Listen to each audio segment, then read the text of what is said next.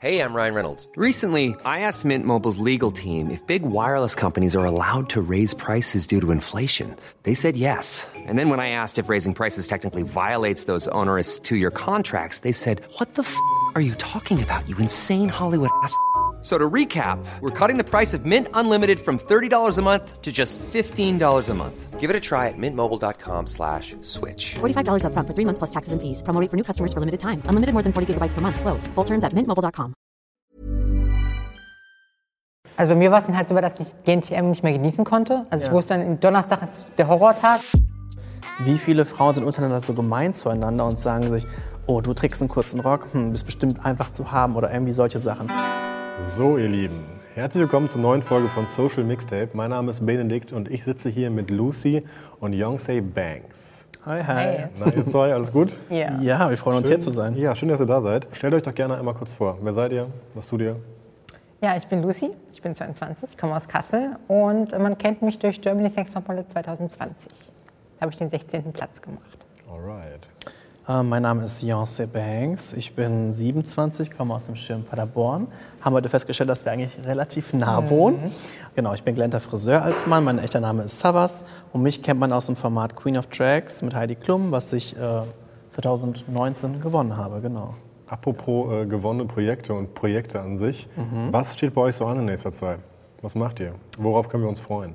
Also ich konzentriere mich momentan eher wieder ein bisschen mehr aufs Modeln. Ich habe jetzt wieder äh, meine ganzen Fotografen abgeklappert, mit denen ich so in Kassel zusammenarbeite und habe auch eine neue tolle Fotografin ähm, entdeckt, mit der ich Ende April, glaube ich, Projekt shoote, so eine, so eine Fotostrecke quasi, die für Diversity steht. Also da wird ein Transgender-Model sein, ein, ein dunkelhäutiges Model, ein Curvy-Model, ein Down-Syndrom-Model tatsächlich auch. Und ähm, ja, das wird in Zeitungen und Magazine verkauft. Cool. Weißt du schon an, an welche? Nee, das steht noch nicht fest. Okay. Ähm, ja, bei mir steht an, dass ich weiterhin an Musik arbeite und an Musik schreibe. Ich bin jetzt im Moment am 16.04.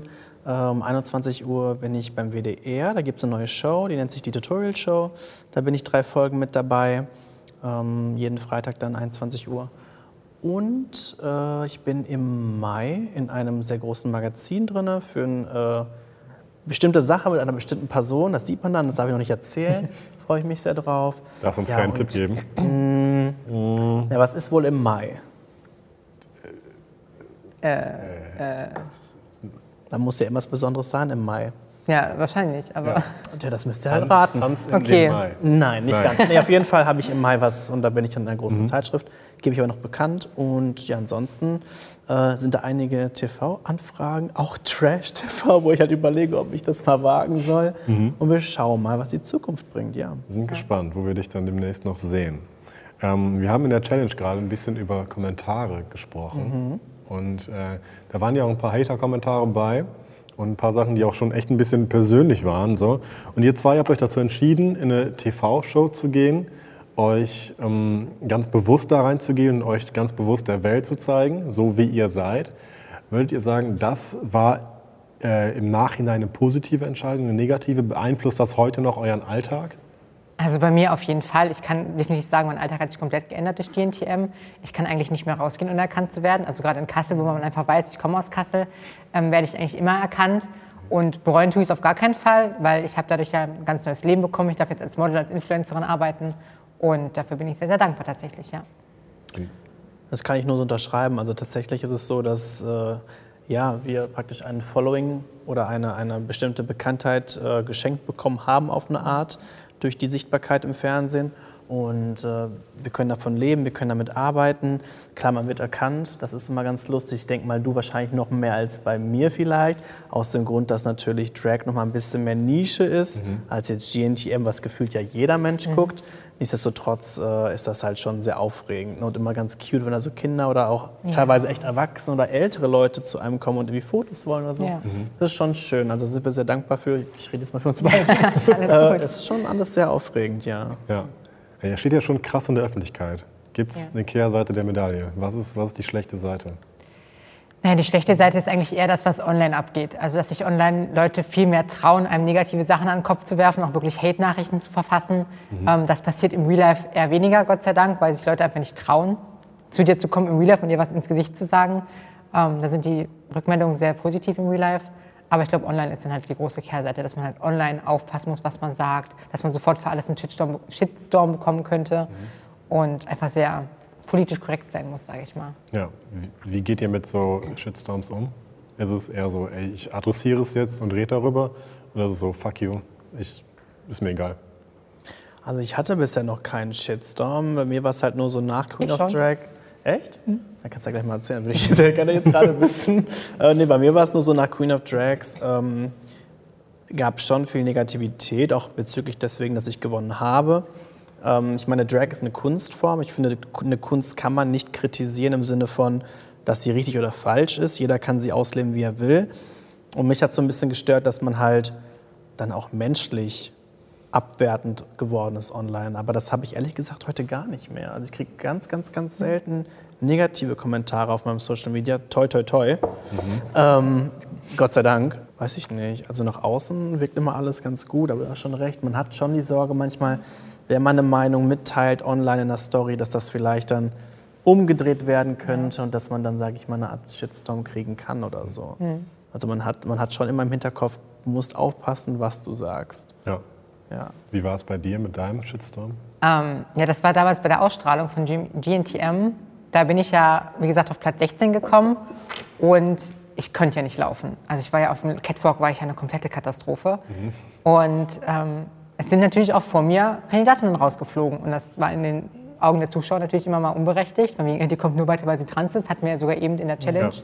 Und da habe ich dann wirklich ordentlich Shitstorm bekommen, dass mich Heidi weitergelassen hat, obwohl es alle gesagt haben, eigentlich hat sie es nicht verdient.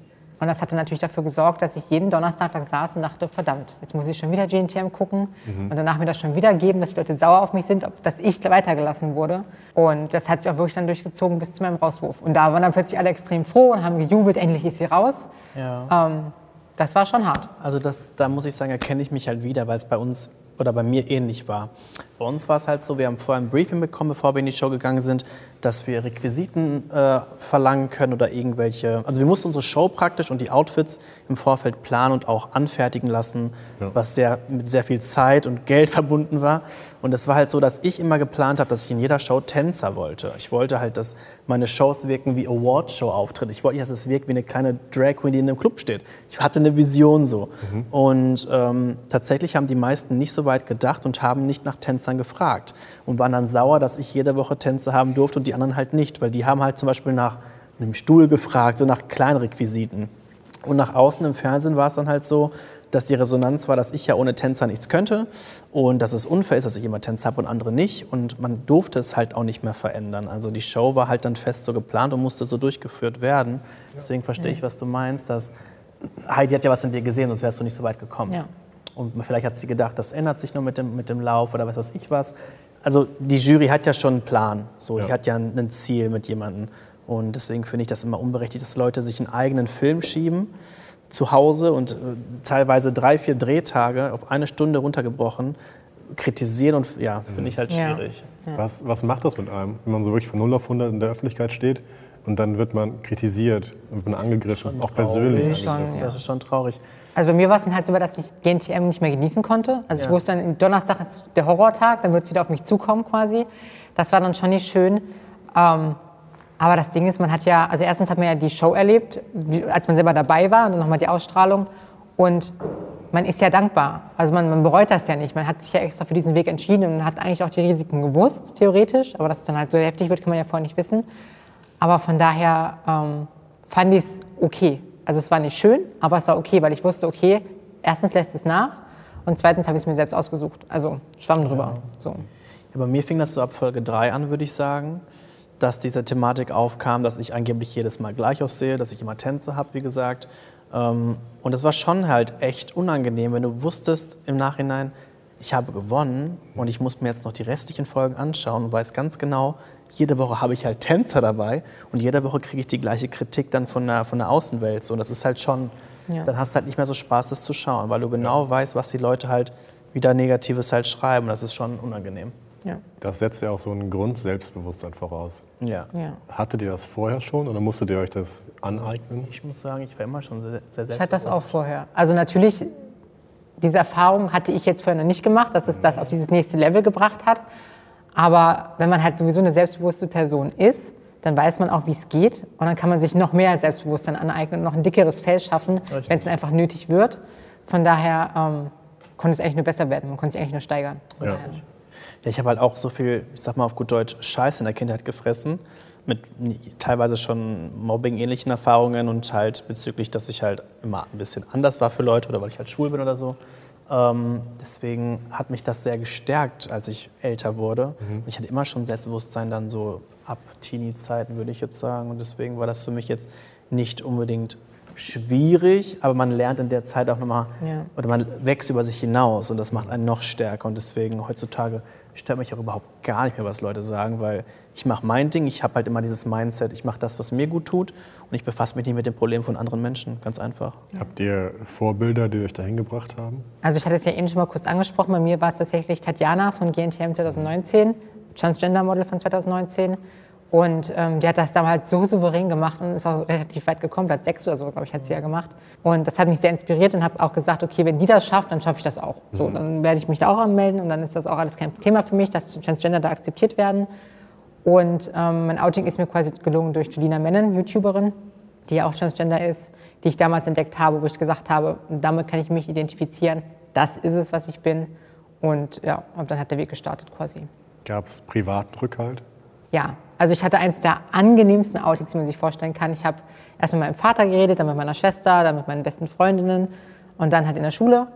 Und ähm, keiner, keiner hat was dagegen gesagt. Alle haben mich äh, unterstützt, supportet. Ähm, was jetzt hinter meinem Rücken lief, kann man ja nicht wissen. Aber ähm, das juckt mich ja dann nicht. Also Ja. mich hat nur der Support, ge also der war wichtig, der halt offensichtlich war. Nicht das, was hinter Rücken war, das war mir egal. Und bei dir? Gab es Vorbilder?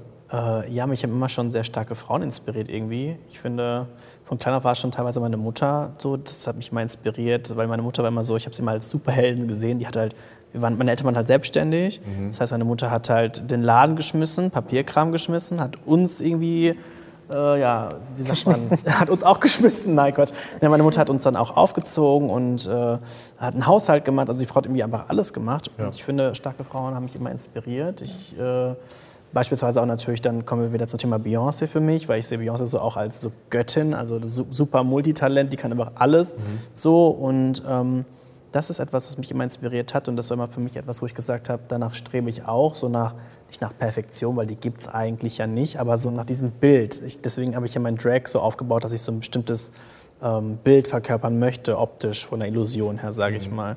Und ja, Frauen haben mich immer sehr inspiriert. Und die andere Seite? Gab es Menschen, die euch bewusst Steine in den Weg gelegt haben, die es euch schwer machen wollten? auf jeden ja, Fall. auf jeden Fall. Wie geht man damit um? Ganz ehrlich, also im Ende Hey, I'm Ryan Reynolds. At Mint Mobile, we like to do the opposite of what Big Wireless does. They charge you a lot, we charge you a little. So naturally, when they announced they'd be raising their prices due to inflation, we decided to deflate our prices due to not hating you. That's right. We're cutting the price of Mint Unlimited from $30 a month to just $15 a month. Give it a try at mintmobile.com slash switch. $45 upfront for three months plus taxes and fees. Promo rate for new customers for limited time. Unlimited more than 40 gigabytes per month. Slows. Full terms at mintmobile.com. Endeffekt, wie gesagt, man wächst ja immer über sich hinaus mit den Jahren, wenn man halt viel Scheiße frisst. Ähm, ich kann nur sagen, also als ich mich geoutet habe damals, hatte ich toi toi toi nicht so negative Erfahrungen, weil ich wurde halt schon immer irgendwie darauf angesprochen, du bist doch bestimmt schwul, oder? Und deswegen war das für mich jetzt nicht so ein, nicht so ein abruptes Ding. Es hieß nicht auf einmal von heute auf morgen, ich bin schwul, keiner hat sich das vorher gedacht. Für mich, bei mir war es so ein Prozess. Ähm, dass Leute das eh mal schon vermutet haben oder so. Und dann habe ich mich geoutet und die, die damit Problem hatten, ja, ciao einfach. Ne? Also brauche ich nicht in meinem Leben. Vor allen Dingen ist es ja auch so, dass auf eine negative Person kommen mindestens zwei positive. Ist so, richtig. Und dann gibt man halt mehr, also dann gibt man keinen Fick auf die Leute, die sagen, ey, das ist scheiße, was du machst, sondern Richtig. man hält sich einfach an den Leuten fest, die einen supporten, weil das waren mehr als genug. Von daher. Äh, apropos Outing, ähm, Stichwort inneres und äußeres Outing.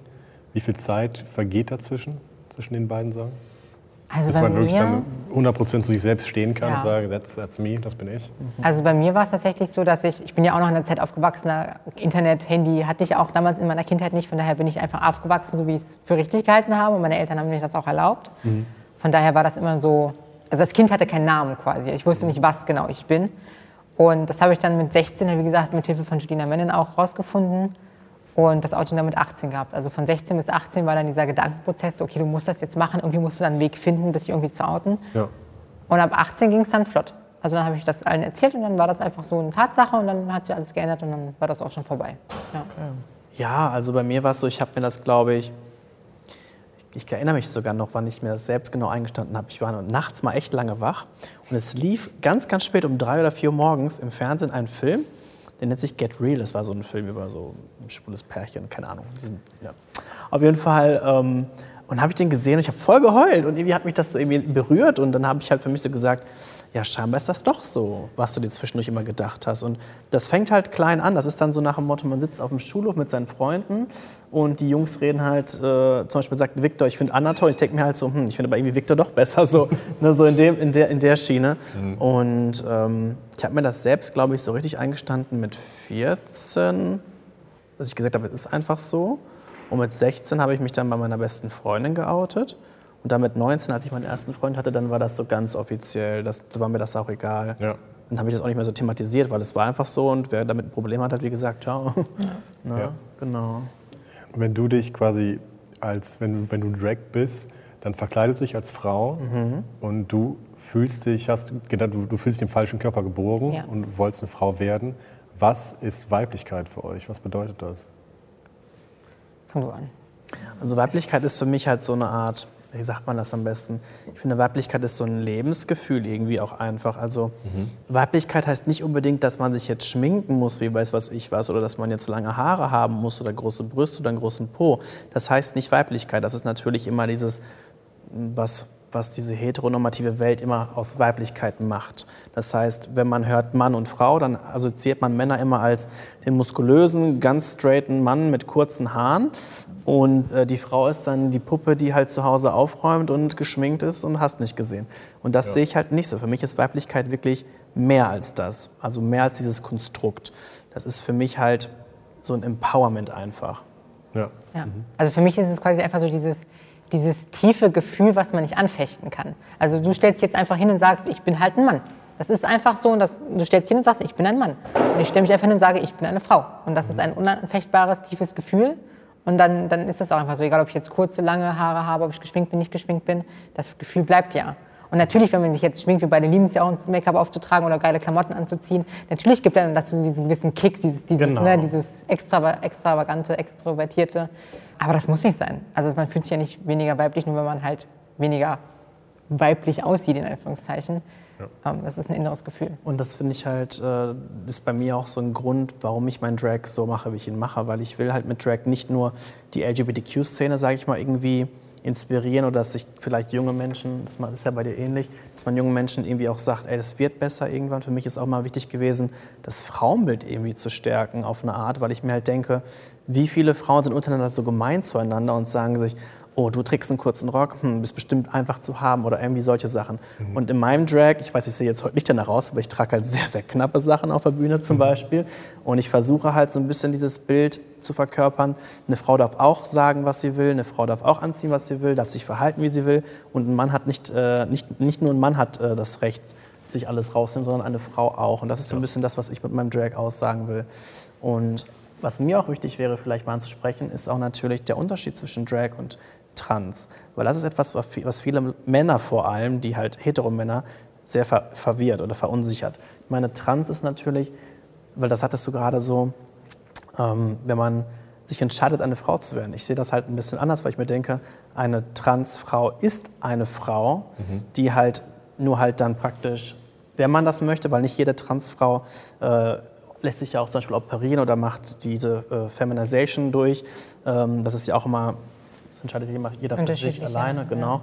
Ja. Äh, ich finde einfach, das ist eine Frau, die einfach dann im falschen Körper geboren ist. Und Drag ist, also ich sehe das zumindest so, also ich bin ein Mann, geborener Mann, ich bin auch sehr glücklich, ein Mann zu sein. Für mich ist das nur eine Kunstfigur, für mich ist das eine Art Verkleidung, so wie zum Beispiel in Köln die Leute als Bierfass rumlaufen, in Karneval verkleide ich mich halt als sexy Lady so irgendwie. Und das ist halt für mich eine Kunstfigur. Und damit versuche ich halt Menschen halt einen schönen Abend zu bereiten im Club, was aktuell nicht geht. ja, ähm, genau, und das ist einfach wichtig, dass man auch den Unterschied ganz klar sieht, weil eine Transperson ist eine Frau und eine Drag ist in der Regel ein, meistens ein schwuler Mann, der sich verkleidet um jemanden zu unterhalten. Aber es gibt auch heterosexuelle Drag Queens, was man gar nicht glaubt, aber es gibt es wirklich. Mhm. Und es gibt auch Frauen, die Drag machen. Das ist zwar selten, aber das gibt es auch tatsächlich, weil Drag halt wirklich eine Kunstform ist. Und eine Kunstform schießt ja keinen Menschen aus, egal ob du jetzt schwul bist, lesbisch bist, sonst was. Genau. Das habe ich aber noch nie so, so mh, bewusst wahrgenommen, dass es auch Frauen gibt, die Drag machen. Wirklich, ja. Also es Ja. gibt natürlich auch Drag Kings, das sind dann äh, Frauen, die sich als Männer. Zum Beispiel, genau, die dann so Michael Jackson oder solche Geschichten ne, nachmachen. Äh, es gibt aber auch, wie gesagt, Frauen, die richtig Drag Queens sind. Das heißt, es sind Frauen, die sich noch extremer schminken, ähm, damit man dieses Verweibliche halt noch künstlerischer gestaltet oft. Äh, ja, das gibt's alles. Und es gibt tatsächlich eine, einen recht bekannten, eine recht bekannte Drag Queen. Das ist ein heterosexueller Mann, hat Kinder und eine Ehefrau. Ach, krass. Das gibt's auch, ja. Ja. Das ist zwar echt selten, aber das gibt's auch. Ja, stimmt. Du hast vorhin erzählt, dass ähm, du in de- deiner Heimat, wenn du rausgehst, erkannt wirst auf der Straße. Genießt ihr die Öffentlichkeit? Findet ihr es gut? Ja, total. Also ich habe mir das immer gewünscht, ich fand das immer süß. Und ähm, ich verwehre auch niemanden, der zu mir kommt, irgendwie der eine Umarmung will, der ein Foto will, der sonst was. ja. Niemals. Weil genau wegen diesen Menschen habe ich meinen Beruf. Wegen diesen Menschen bin ich die Person, die ich heute sein kann, meinen Beruf ausüben kann. Und ich finde, jeder, der seine Zuschauer, seine Follower irgendwie nicht mit Respekt behandelt und irgendwie nicht das gibt, was sie wollen, wenn sie einen treffen, ähm, der hat ja auch nicht verdient, finde ich. Finde ich auch. Man sollte sich irgendwie, also es gibt auch natürlich mal Momente, da sieht man scheiße aus. Da gehst du halt irgendwie nachts um halb zehn noch ein Eis und eine Tüte Chips kaufen und dann wird, wirst du erkannt, aber dann ist das doch egal. Also gerade den Menschen ist das egal, wie du aussiehst, weil die feiern nicht für die, die Person, die du bist. Und die werden auch ein Foto mit dir machen, wenn du halt komplett gaga aussiehst. Von daher ähm, auf jeden Fall immer, immer genießen. Ja. Habt sehe ihr, ich auch so. Habt ihr euch schon immer in der Öffentlichkeit gesehen? Ja, was heißt gesehen? Also ich sag mal so, als Kind war das immer so ein Traum, dass man auch vielleicht mal irgendwie im Fernsehen ist oder irgendwie ähm, Auf der Bühne. auf der Bühne stehen kann, dasselbe machen kann, wie seine Idole das machen, sei es jetzt eine Beyoncé oder weiß was ich was, eine J-Lo oder weiß was ich wer. Ja. Ähm, einfach dieses Gefühl, ich möchte das auch mal machen. Ich möchte auch Leuten einen geilen Abend bereiten. Ich möchte auch äh, Menschen Mut geben, ne? so, eine, so eine Inspiration sein. Das war schon immer so ein bisschen ein Traum. Aber man glaubt halt nicht, dass das passieren kann, weil man einfach, zum Beispiel ich aus Paderborn, was ja noch kleiner ist als Kassel, so das denkst du einfach nicht, dass das passieren wird. Ja. Ne? Und dann geht das halt schon. Und das ist schon sehr, sehr cool. Und das ist auch, wenn man das mal so zusammen, äh, jetzt zusammen betrachtet, sie kommt aus Kassel, ich komme aus Paderborn, was halt nicht die, die Weltstädte sind. Und wir haben jetzt auch geschafft. Das heißt, jeder Mensch kann das irgendwie schaffen, wenn man das wirklich möchte. Es gibt Wege. Äh, man muss halt einfach nur sehr authentisch sein, das ist immer wichtig. Man muss einfach äh, halt auch rausfinden, in welche Schiene man möchte. Ne? Ja. Also wenn man sich entscheidet, in die Medienwelt zu gehen. Ich finde, wenn das so verkrampft passiert, dass Leute sich entscheiden, ey, ich gehe in eine Dating-Show oder sowas, stelle mich dahin, knutsche da mit tausend Frauen oder Männern rum, um bekannt zu werden, das finde ich immer ein bisschen schwierig. Aber selbst das äh, muss jeder für sich entscheiden. Ne? Also wenn das der Weg ist, wie man ins Fernsehen will, geht das halt auch, klar. Ja. Ja. Wie war es bei dir? Wolltest du schon immer in die Öffentlichkeit? Ja, also ich sage schon mal so, es, ich war auch schon ein sehr extrovertiertes Kind und ein sehr selbstbewusstes Kind. Und ähm, ja, ich liebe auch Aufmerksamkeit, muss man ja mal so sagen. Also ich liebe den Mittelpunkt und ich liebe Aufmerksamkeit und habe das schon immer geliebt. Und natürlich fällt einem das dann auch leicht, wenn man dann einfach so diese Aufmerksamkeit bekommt, fühlt man sich automatisch wohl und möchte das weitermachen und dann steigert sich das immer so weiter hoch. Ähm, ich habe auch als Kind immer gedacht, so, ich möchte keinen langweiligen, also langweiligen Beruf haben, irgendwie einen Normalo-Beruf haben, weil das ist ja schon etwas, was, was nicht viele Leute haben, dieses Privileg in der Öffentlichkeit zu stehen und irgendwie sein Geld damit zu verdienen, einfach Content zu machen und Leute zu inspirieren und Leute zu unterhalten. Und ähm, das fand ich schon als Kind immer cool, diese Vorstellung. Natürlich damals war Social Media, Instagram, das gab es alles nicht. Ähm, aber trotzdem dieser Gedanke, irgendwie mal bekannt, berühmt zu sein, war schon immer da, ja. Hat die Teilnahme an euren TV-Shows zu, zu eurer ganz persönlichen Selbstverwirklichung beigetragen? Ja und nein. Also ich fand halt schon immer, dass ich mich damals bei GNTM dachte ich, als ich da war, boah, ich bin so selbstbewusst, noch selbstbewusster geht nicht, ich bin gerade eine 10 von 10, besser geht nicht mehr. Und jetzt ein Jahr später gucke ich mir das an und denke mir so, um Gottes Willen, was hast du denn da gemacht? Also es ist halt immer so ein, so ein Prozess Ja. und der Schritt war auch wichtig, dass das, was ich heute bin, quasi passieren konnte. Aber ähm, es war jetzt nicht, also für mich war es jetzt nicht das, das, das krasseste Highlight überhaupt, weil das kommt eigentlich erst danach, wenn man sich dadurch halt erst entwickelt. Eine sehr schwierige Frage. Also für mich war halt nie das Ziel, sage ich mal, dass ich gesagt habe als Kind, ich möchte Drag Queen werden und möchte jetzt mit Drag arbeiten. Es ist halt so passiert. Ich war damals männlicher Background-Tänzer für eine Drag Queen, habe es dann irgendwann selbst so an Halloween mal Spaß gemacht und dann bin ich da irgendwie reingekommen. Ich hatte immer das Problem, dass ich nicht die Möglichkeit hatte, mit meinem Drag viele Auftritte zu haben, weil ich nicht aus einer Großstadt halt komme, nicht die Kontakte hatte. Deswegen habe ich immer viel selbst, sage ich mal, äh, in die Hand genommen, bin in Großstädte gefahren, habe versucht, auf mich aufmerksam zu machen, aber es hat halt nie so gefruchtet. Mhm. Ne? Und wenn du natürlich auch Talent hast in einem bestimmten Bereich, bist du auch für einige irgendwie immer so ein Dorn im Auge. Das ist leider in der Drag-Welt so, weil es gibt halt viele Drag Queens, wenig Jobs und da ist natürlich viel Missgunst immer bei. Ja. Deswegen hatte ich nicht so die Möglichkeit, halt Erfolg zu kriegen ohne die Show. Und deswegen bin ich umso dankbarer, dass ich diese Show auch gewonnen habe oder generell mich zeigen durfte auf so einer großen Bühne. Genau, also deswegen bin ich schon an sich sehr glücklich, dass ich es machen durfte. Ja, glaube ich. Bin gespannt, wo euer Weg noch hinführt. Ja. Ihr zwei, vielen, vielen lieben Dank, dass ihr da wart heute. Danke euch. Dankeschön für die Einladung. Ihr findet die Show, die richtige Show mit den beiden auf Yahoo Style Deutschland. Und den Podcast gibt es überall, wo es Podcasts gibt. Die beiden gibt es überall, wo es Social Media gibt. ich freue mich, euch wiederzusehen. Vielen Dank. Mach's gut. Und wir sagen Tschüss. Dankeschön. Ciao.